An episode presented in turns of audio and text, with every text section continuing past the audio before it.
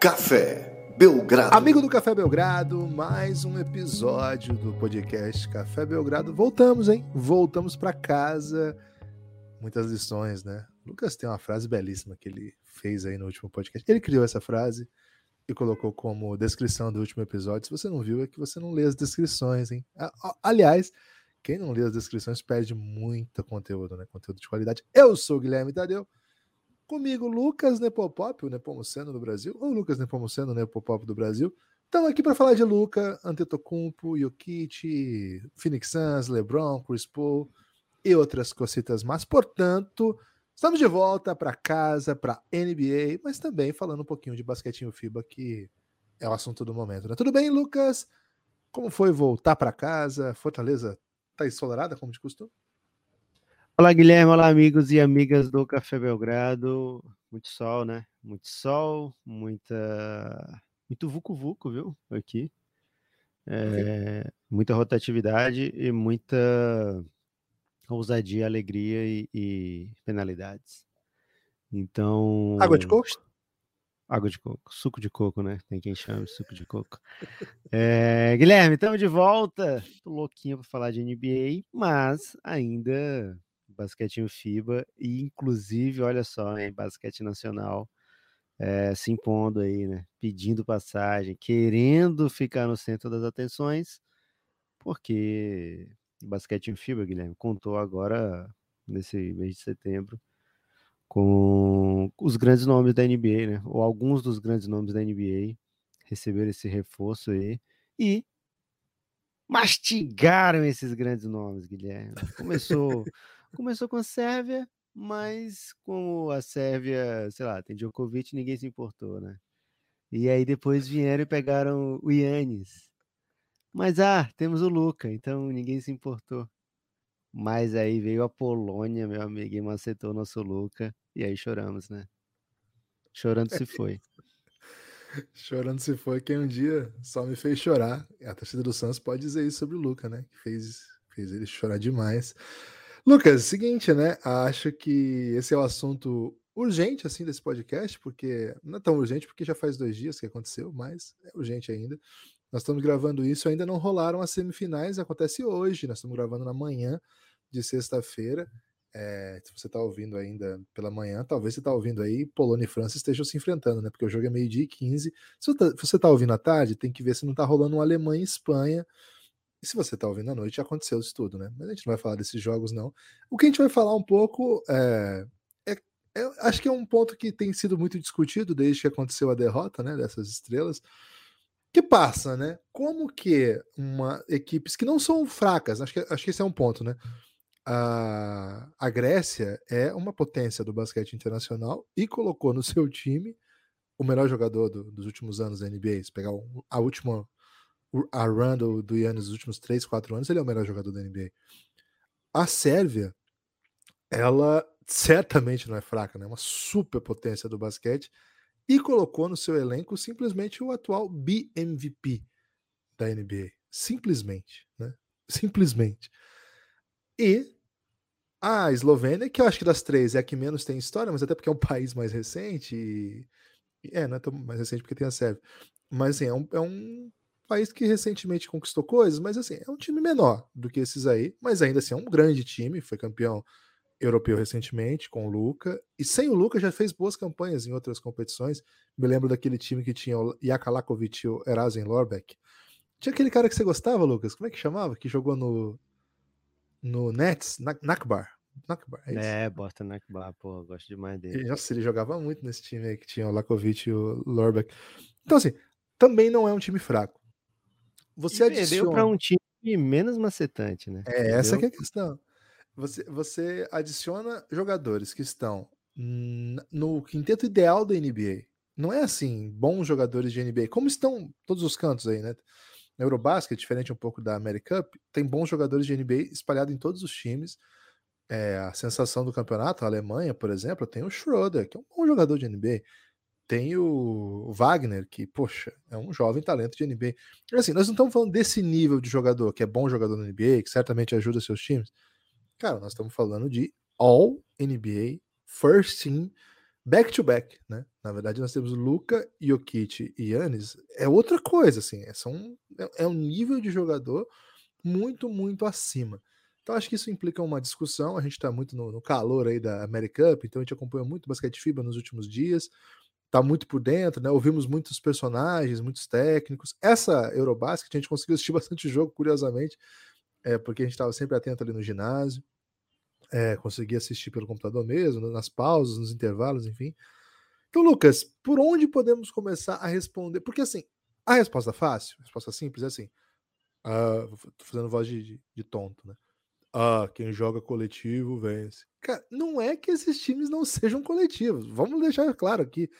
A Grécia é um time muito coletivo. A é um dos países que jogam basquete mais com identidade do jogo coletivo que se conhece. A Eslovênia foi campeã da Eurobasket, não foi com atuações de Luca fazendo 47 pontos, mas com basquete coletivo. Inclusive, nesse jogo que foi eliminado, não foi Luca contra Rapa, foi um time que marcou muito Luca. A resposta simples sempre é: ó, o basquete coletivo super. Mas eu acho que é um pouco mais complexo que isso. É... E eu queria começar a abordar, eu passo a palavra, mas eu queria colocar um ponto aqui para as pessoas pensarem, né? cultura de basquete é uma coisa que se impõe muito nesse nível, porque é um tipo de jogo que você precisa de todo mundo, você precisa de planos de jogo, você precisa de adaptabilidade. E, cara, é jogo único. Lucas, por onde você começaria a explicar aí por que, que superestrelas em bons times não passaram o rodo em todo mundo aí no Eurobasket? Guilherme, eu começo dizendo que ainda bem que a Catel nos, não nos mandou para Eurobasket, né? É, porque ia ser legal a viagem. Então... Vai, você quer pensar mais um pouco para retirar essa frase? Não, Guilherme, pelo contrário, né? Imagina o tanto de, de ouvinte que a gente ia perder, né? Porque a gente não ia botar esses times macetando o Yannis, o Kit e o Luca. Íamos empobrecer toda a nossa audiência, ao contrário da Americup, né? Onde a gente macetou bet atrás de bet, né? E, e quem veio com o Belgradão se deu muito bem, né? Ficou muito milionário é, na Eurobasket a gente refletiria bastante, né? Então, valeu, Cassinho, por barrar a, a ideia do Eurobasket e nos mandar para a Americup, né? É, que foi um sucesso absoluto. Guilherme, o, o basquete FIBA é um mundo à parte, né? A gente sabe que existem regras diferentes, a gente sabe que são esquemas diferentes, é, é, tempo de jogo diferente, é número de faltas diferente, é regras defensivas diferentes. Então, assim, é um basquete que ainda tem como objetivo fazer muitos pontos e evitar os pontos do adversário, mas que não é no, no estilo NBA, né? É, dito tudo isso, que é bem óbvio, é, também é um basquete onde os melhores times costumam ganhar, né? Então, assim, não é como se. É, ah, é tão diferente que acontece esse tipo de doideira o tempo todo, né? Não é. Mas também é, é diferente ao ponto de o talento não prevalecer sempre, né? No, no jogo da NBA, a gente tem, até a gente viu muito técnico falando disso lá no Americup, né? E é algo que a gente escuta não só em 2022, é algo que já escuta há bastante tempo você tem o time inteiro o ano todo ali, né? Então você consegue ter melhor uso do talento do que você tem disponível.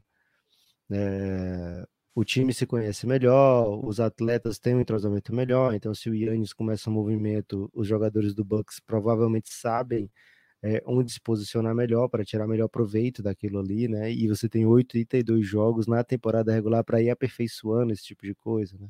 e aí você mantém todo mundo para o próximo ano, ou mantém, sei lá, 80% do time. Então, aquele time ali já criou uma casca gigante, né? Já criou um, um, uma identidade gigante.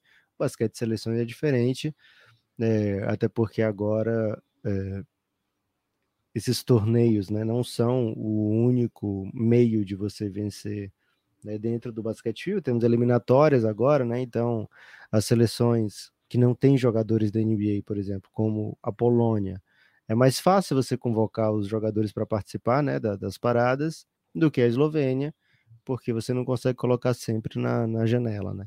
Então, assim, o, o nível de entrosamento desses times é bem diferente, e acredito que quanto mais atletas da NBA, mais, menos chance se tem desses caras estarem é, se enfrentando é, nas ligas europeias ou até mesmo jogando juntos pela seleção ou em alguma outra equipe, né? Então, acho que o nível de entrosamento passa é, bastante pela resposta. O fato de ser um esporte, esporte ser imprevisível também passa pela resposta, mas acho que o, o, o, o que fica assim, né? É, cara, quão pesado é esse Eurobasket, né? Porque depois que você tira um pouco do excesso ali, porque realmente é muito time para uma competição continental. Tá falando mal de Portugal, Lucas? Você tá falando mal dos irmãos lusitanos? Um pouquinho, Guilherme. Eu ia dizer Perdão, que não, mas, mas ficou bem óbvio, né? Mas depois que você. Portugal não tava nessa competição, deve estar jogando Eurobasquetzinho B, não é não? Pode ser. É, depois que você tira esse excesso. Não tinha um Portugalzinho, né? não? Me lembro de ter visto um Portugalzinho. Acho que Portugalzinho deve ser na eliminatória da Copa, velho. Pô, fiquei muito confuso com o Portugalzinho. Ó, vou te falar quem os, as equipes, o excesso aí, né? Bulgária Boa. e Geórgia. É, Bósnia não, não foi, né? Excesso, ganhou de muito time grande. Hungria, acho que dá para chamar de excesso. Estônia e Grã-Bretanha, baita excesso, né? Excesso de bagagem daquelas que tem que pagar. Israel e Holanda. É, não teve Portugalzinho, não. Acho que eu sonhei com Portugalzinho aí. Perdão, Portugal. Israel até macetou uma bela vitória. Israel, Foi. não lembro agora contra Bósnia quem. também. Bósnia ganhou da Eslovênia. É, Israel ganhou da Sérvia. Ganhou da Sérvia. Olha aí. É, então, assim, é. depois que você não, tira. A Sérvia não, a Sérvia ficou invicta, desculpa. Israel ganhou no começo, né? Deve ter sido Polônia, acho que foi da Polônia mesmo. Caraca, velho. Ô, Luca, qual é, velho? É, então, depois que você tira o excesso, Guilherme, fica só pedreira. É... E a gente viu, por exemplo, no Mundial, o Brasil vencer a Grécia, né? De maneira bem exótica e bem. Um jogo que o Brasil entrou muito bem e venceu, assim, de cabo a rabo, né? É assim, ah, uma run doida e, e, e o Yannis saiu com cinco faltas. Não, foi um plano de jogo bem executado. É, atletas jogando muito bem naquele dia. A Grécia não estava no seu melhor dia, o Brasil venceu, né? Então, é, resultados discrepantes acontecem com um pouco mais de frequência nesse, nesse mundo FIBA. E assim, é discrepante porque o Brasil tomou uma surra da Check naquela mesma competição e a Check tomou uma surra da Grécia, né?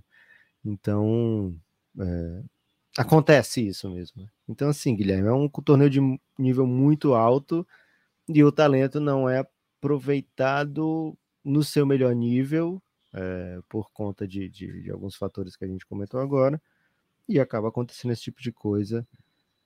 A da Polônia me pega mais do que as outras, né? Porque uma Itáliazinha vencendo, porra, é a Itália, é, né? É, é Itália é um time acostumado, né? Tá sempre nessas competições, tá sempre fazendo bonito nessas competições. É... A Sérvia perder para a Itália, foi para a Itália, né? Que a Sérvia perdeu. Ok, a gente a gente sabe que acontece. A França já teve uns tropeços nessa competição, né? Agora deu uma esquentada, mas já andou perdendo é, para equipes menos favorecidas, digamos assim, né? A Alemanha tá com o Daniel Tais jogando muito, é um pouco esquisitinho, né? A Finlândia. Mas tá em casa, né? Mas tá em é, casa. Rola, rola uma a casa pesa muito, é. é. É, Finlândia, macetante, né? Com o Laurie Markman. A gente já viu o Laurie Markman. Aliás, só para fazer a correção, a Israel ganhou da Finlândia, não foi da Polônia, não. Foi Finlândia Boa. e Holanda, as vitórias de Israel. Boa. E a Finlândia chegou até, até o Final Eight, né? O Elite Eight. É, com chance boa de chegar na semi, né? É, então, assim, são equipes duras, né? São equipes bem fortes. A Polônia me pega, Guilherme. Tenho que falar aqui, a Polônia me pegou. Cara, eu acompanho essa, gera... essa ótima geração polonesa Ih, desde, o, desde o Mundial é, que o Brasil, que eram nascidos na categoria de ano 92, porque o Brasil tinha time, né? E o Ponitka tava lá nesse time, tinha um pivô rechonchudo, assim, que depois até jogou em Gonzaga, Kar Karnowski. Acho que ele não tá, ele acabou não, não ficando nesse time. Os caras, eles jogam mal, jogam com pivôs bem móveis, assim, né? Então acho que acho que ele não foi convocado, não. Mas assim, é, desde então sou um entusiasta do, do basquete de Matheus Ponitka. E, cara, o que eles fizeram contra o Luca, o Ponitka meteu um triple-double, né? Tava, no começo do quarto período já tava com triple-double. É, o que eu sei um pouco do, do basquete polonês, eu ouvi lá no, no, podcast do Pereira, né? O Basquete na Europa, fica convite pessoal ouvir, que ele entrevistou o Caio Pacheco, que jogou na Polônia E segundo ele, né, segundo o Caio Pacheco, é uma liga muito boa, uma liga muito dura de jogar, tanto que o Caio Pacheco é um jogador de bom nível aqui no basquete argentino, vai para a Espanha, não consegue jogar muito tempo, vai para a Itália não dá certo, o Petrovic não colocava para jogar, levou e não colocou para jogar, e aí ele foi para a Polônia, né? E, cara, ele era um bom jogador, e o time dele não, não conseguiu ser impactante, né? Não foi, uma, não foi uma grande temporada, assim, digamos. Então, assim, é uma liga competitiva, você não chega lá qualquer estrangeiro vai deitar, fazer destruição e tal. É, a gente sabe que é um time que defende muito, né? A gente já viu isso um pouco no Mundial da China e sabe que o Ponitka é um talento mesmo do nível FIBA muito alto. Agora, cara, é, o que esse time fez. Eu lembro que o Brasil jogou dois amistosos contra a Polônia no passado, antes do pré-olímpico. Teve Brasil, isso, teve Brasil isso. acertou os dois, hein? Pois é. É. E, cara, esse jogo ele foi muito atípico, né? Porque a Polônia sai, começa defendendo muito, né? Faz um bom primeiro tempo, primeiro quarto. E, cara, abre tipo 20 pontos no segundo quarto. Isso não existe, né? Isso é impensável. Aí a, a Eslovênia tem que remar, remar, remar. Cara, eles abrem, eles abrem, fazem tipo uma parcial 21-4, assim, coisa assim. E a, Pol a Polônia ainda encontrou um caminho, assim, para para voltar para o jogo e ganhar. Cara, força mental absurda dos poloneses, mas é um jogo bastante atípico, né? E, cara, é muito louco que nessa competição, Finlândia meteu quarentinha na Polônia, né? 40, 89 a 59. É, inacredit, é inacreditável, assim. A Polônia se recupera, ganha da República Tcheca, é um jogo chave para as pretensões do, dos poloneses. Então, assim, não é um time que a gente tinha grandes, grandes expectativas, né? Eles tomam quarentinha é, no segundo jogo do campeonato. Né? Eles ganham da República Tcheca, tomam quarentinha da Finlândia. E no último jogo da primeira fase, eles tomam 30 da Sérvia. É a Polônia que a gente conhece, né? Não é uma Polônia super competitiva e tal. No cruzamento, eles deram sorte de pegar uma Ucrânia, que não é uma, uma grande seleção. Sem Shevchenko, né? Sem Shevchenko e Rebrov, né? A dupla lá do Dinamo de Kiev. E, velho, chegou para esse jogo absolutamente exótico. A campanha da Polônia ela via muito normal, muito aceitável até esse segundo período que eles metem 29 a 13 na Eslovênia. Não é como no último Eurobasket que rolou uma Eslovênia atropelante que veio do nada, mas veio jogando muita competição toda, né? Não, é, é outra coisa. E assim, o Ponitka meteu 26 pontos, 16 rebotes, 10 assistências. Cara, o que o, o Luca Dontismo vai dizer, Lucas, é que um time que bateu muito e saiu ileso, né? Muito, a defesa com o Luca foi muito física, mas isso é um outro ponto do basquete FIBA também, né? Cara, a pancadaria rola solta. É uma pancadaria de um nível assim assustador para quem não tá acostumado. A gente acompanhou da quadra ainda recentemente, e um torneio menos físico, né, do que a Eurobasket, com certeza. A Copa América não tem essa, essa força toda de física, né? E, cara, é impressionante o tanto que o pau quebra, né? Então, eu imagino aqui, se esse foi um jogo considerado muito, muito físico, o tanto que a Eslovênia apanhou. O Luca reclamou muito, tomou técnica, tomou, saiu com cinco faltas é, na, no nível no FIBA, são cinco só, né? Saiu com cinco faltas, uma delas técnica. É, sofreu muitas faltas que não deram, mas, cara, é do jogo também. Então, imagina, não, eu não vi o grego tal, mas imagino que também o grego apanha muito na NBA, imagina aí Imagino que o Akit também. Então, tem esse elemento, claro. Mas, velho, é, acho que conta um pouco aquilo que eu estava falando, né? Os países que têm cultura de basquete, que têm identidade, que conseguem colocar a equipe junto, o, nível o nível FIBA acaba por premiar acertos, né? Bons momentos. E, cara, se é um bom momento num jogo único, acontece isso. Isso não diminui a força do, dos talentos da NBA que vão para essa competição. Tanto que a grande sensação da, da competição, a Alemanha, tem no seu elenco jogadores que estão na NBA, né? Que imagino que os melhores jogadores da Espanha são jogadores que estão na NBA ou que estão passagem pela NBA. É, da França, né? A grande campanha, aliás, que grande campanha está fazendo o Rudy Gobert. A França sobreviveu em dois momentos, dois jogos que estavam perdidos, eles ganharam nos minutos finais. Então, acho que é um pouco é, é estranho, não é normal o que aconteceu, né? É, super talentos da NBA costumam chegar a finais, era assim com o Tony Parker, era assim com Dirk Nowitzki. Mas é. Faz parte, né? Faz parte do jogo. O, o, tem um técnico brasileiro, não sei se você conhece dele, o Coach Galego. Ele tem uma frase que eu gosto muito, que ele diz o seguinte: Você tá chamando é de Mister agora, hein? Mister Galego. É esporte. se fosse ciência exata, você botava numa planilha e já saiu o resultado do jogo. E é isso, né, Lucas? O que a gente viu aqui foi basquetão. É, mas, enfim. Parecendo aí que, que planilha e esporte não, não, não combinam, né? Pelo contrário, viu? Gosto muito de fazer planilhinha esportiva. Você, você tá Guilherme. Tá problematizando o Galego? Pô, se você não problematizar em 2022, Guilherme, você não tá fazendo o seu trabalho, né? Independente de qual seja o seu trabalho, né? Você pode ser até um, uma pessoa da, da, sei lá, de RH. E aí, se você não problematiza qualquer comentário, você vai acabar sendo demitido por você mesmo, né? Guilherme, o Belgradão de hoje não é só Eurobasket, né? E também não é só NBA, também é um pouquinho de basquete nacional, né? O temido basquete nacional. Guilherme, tivemos aí uma remontada quando você imagina onde estávamos 15, 20 anos atrás no basquete nacional e onde estamos hoje, né? A gente viu, a gente é velho, né, o suficiente para ver como estava o basquete brasa antes da LNB. Então, é muito fácil abraçar um lado, né, quando começa essa treta, é, independente de quem está no comando da CBB, se é diferente ou não o grupo, né, a gente viu o quanto evoluiu ao lado da LNB, né? Então é bem fácil a gente saber é, para qual lado a gente torce nessa batalha toda, né? Mas como é, como é que você está vendo aí essa treta? A gente não vai aprofundar tanto aqui hoje, porque seria um assunto de oito horas, né? Tipo, se eu fosse você dois, tentar fazer um, um análise se eu fosse você dois. É um filme complexo pra caralho, né? É, então, Guilherme, em poucas palavras aí, como é que você está acompanhando essa tretinha CBB LNB? É mais, é mais é, competição de, de, de quem mija mais longe ou é mais sério do que se parece, né? Como é que você vê esse, esse momento? Cara, é, certamente não é uma competição, de, não é um cabo de força.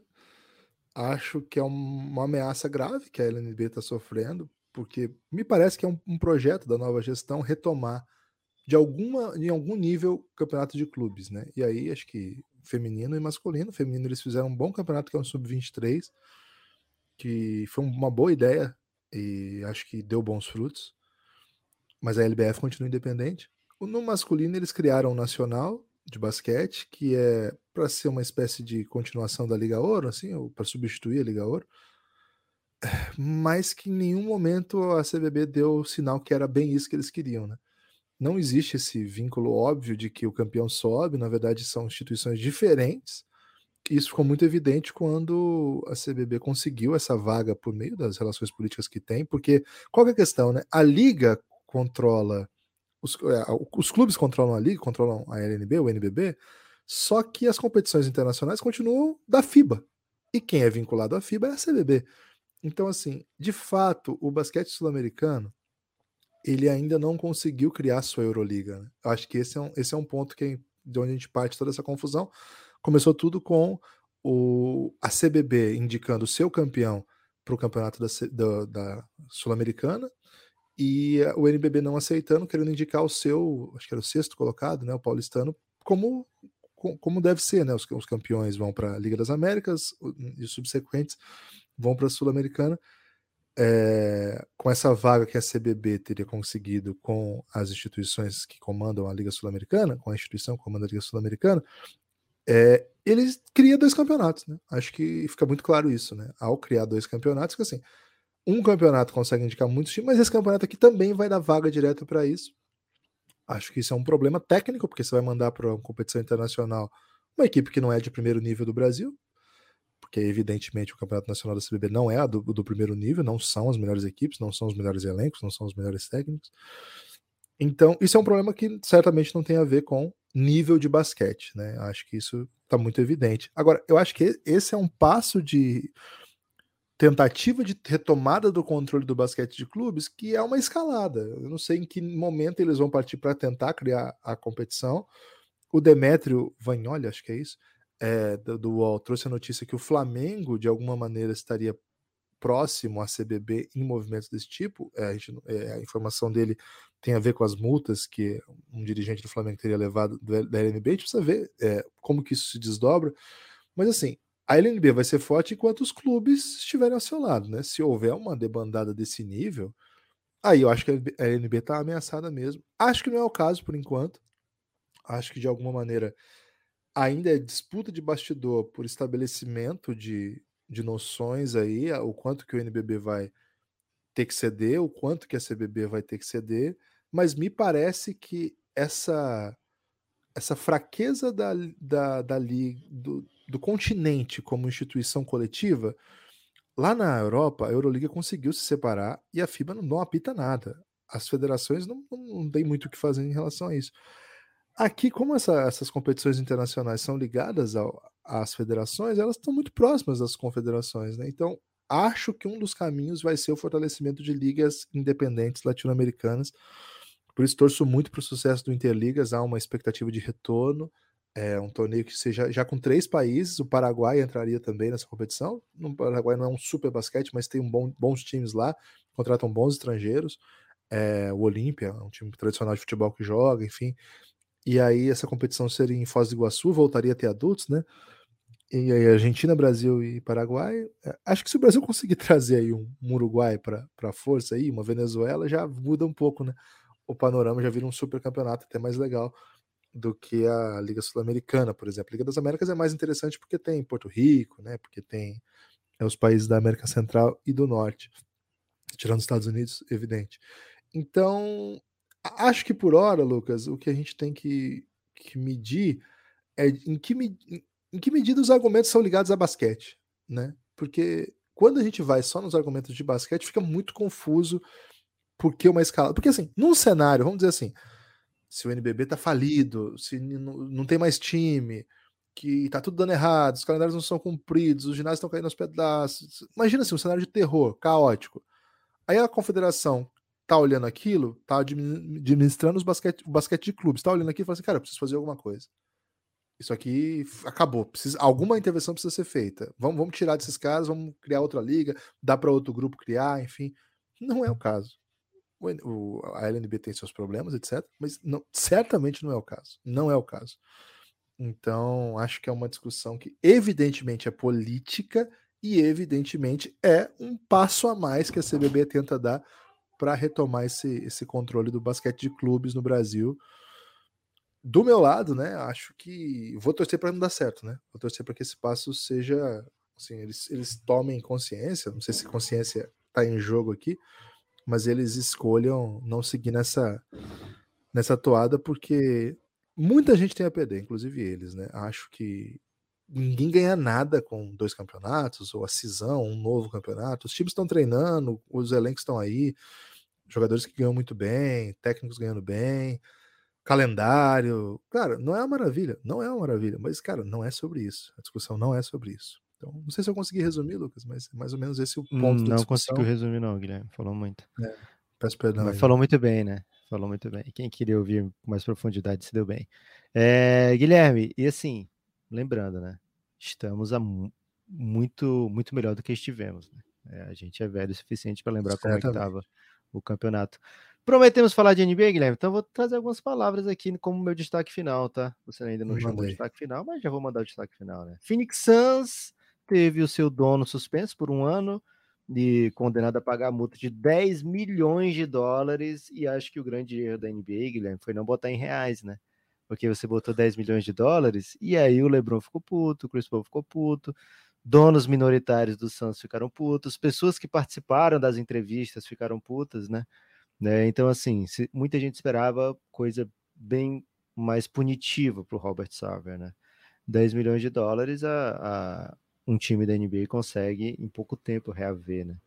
né? Então, assim, o Robert Sarver é, foi acusado e agora mais do que acusado, né? Porque se já foi punido por isso é porque teve prova e contexto suficiente para isso, de criar um ambiente ruim de trabalho onde ele praticava atos de racismo, machismo e má conduta profissional de maneira geral. É... Além disso, sempre foi um péssimo dono, né? Então, ninguém tem simpatia pelo Robert Sava, né? Então, ninguém ficou satisfeito com o desfecho, né? Me pareceu abaixo né, do, do que a NBA criou de padrão para suas punições para casos desse tipo. Né? Então, É, muita gente estava esperando coisa bem mais séria do Robert Sava, inclusive que ele fosse obrigado a sair da NBA, né? É, inclusive, dono minoritário, minoritário do Suns está pedindo isso, né? Que ele, é, sei lá, deu fora, né? Então, Robert Sava punido por um ano e condenado a pagar 10 milhões de dólares de multa. Atletas, inclusive do Suns, né? Se postaram é, contra, se postaram contra essa decisão, acharam muito branda. LeBron James, grandes nomes da NBA, é, enfim, ninguém ficou satisfeito, Guilherme. É, a NBA o, o Adam Silva até sentiu essa repercussão, falou: Poxa, pensei em dar mais tempo, né? Punição maior, mas acabou ficando por isso. Indo para frente, Guilherme, Damian Lillard falou: Sabe o quê? Algo que a gente meio que sabia, né? Quero ser para sempre um Portland Trail Blazer, então fica aí. Certamente o Damian Lillard não sentiu a dispensa do Didi, infelizmente, né? Estávamos contando aí com o Lillard para vir para esse bonde, de ficar puto com, com o Blazers, não vai acontecer. Thibodeau, Guilherme, pode ser o primeiro a demitido desde que o Knicks comece mal, né? Então, nem começou a temporada e já tá no hot seat, digamos assim. É... Quem mais tem aqui de notícia? Tem uma notícia que essa aqui é um pouco frustrante, viu, Gibbons? Mas eu até entendo. O Jazz não tá com pressa para se desfazer dos veteraninhos, né? Como o Clarkson, o Bodanovic, etc. É, talvez espere aí times se desesperarem na perto da próxima trade deadline, porém tem um perigo grande que a gente vem ressaltando aqui bastante, né? O Jazz pode acabar vencendo jogos, né? Então, até porque renovou com o assistente Alex Jensen, que agora é amigo do Café Belgrado, né? Ele falou várias palavras com o Café Belgrado na America Cup, foi o técnico dos Estados Unidos. Então a gente fica torcendo aí para ele muito bem e um dia ser técnico da NBA que a gente pode dizer, olha, somos amigos aí de um técnico da NBA é, se, o, se o Mr. Galego não chegar lá antes. Algum destaque final, Guilherme? Eu quero pedir para as pessoas apoiarem o Café Belgrado, né? Acho que pedir só pouco. pedir? Hoje eu só vou pedir, no próximo eu vou implorar, beleza? Boa. cafébelgrado.com.br, vou repetir, hein? cafébelgrado.com.br. Entra nesse link que você vai entrar direto no site que a Aurelo é, organiza. É lá que está nosso programa de apoio. Lá existem os, o conteúdo exclusivo para apoiadores. Se você gosta de podcast, gosta do Belgradão, precisamos do seu apoio, precisamos continuar aí tentando a manutenção do projeto. Então, entre aí no cafébelgrado.com.br, tem muito conteúdo exclusivo e acho que você vai gostar, né? Se você ouviu esse podcast, tem, cara, tem um conteúdo sobre os estrangeiros da NBA, não os atuais, né? Mas os que fizeram a história. Então, vai ter episódio exclusivo sobre o Ginobili, sobre o Tony Parker, sobre o Dirk Nowitzki, entre outros tantos. Se você também ouviu, você gosta do Luca, tem, um episódio, tem uma série que chama The Next Dance, a história de Luca Doncic, a gente vai atualizando aos poucos, e a gente conta o começo dele, a passagem dele na Europa, a gente conta a história desse Eurobasket que ele, destruiu.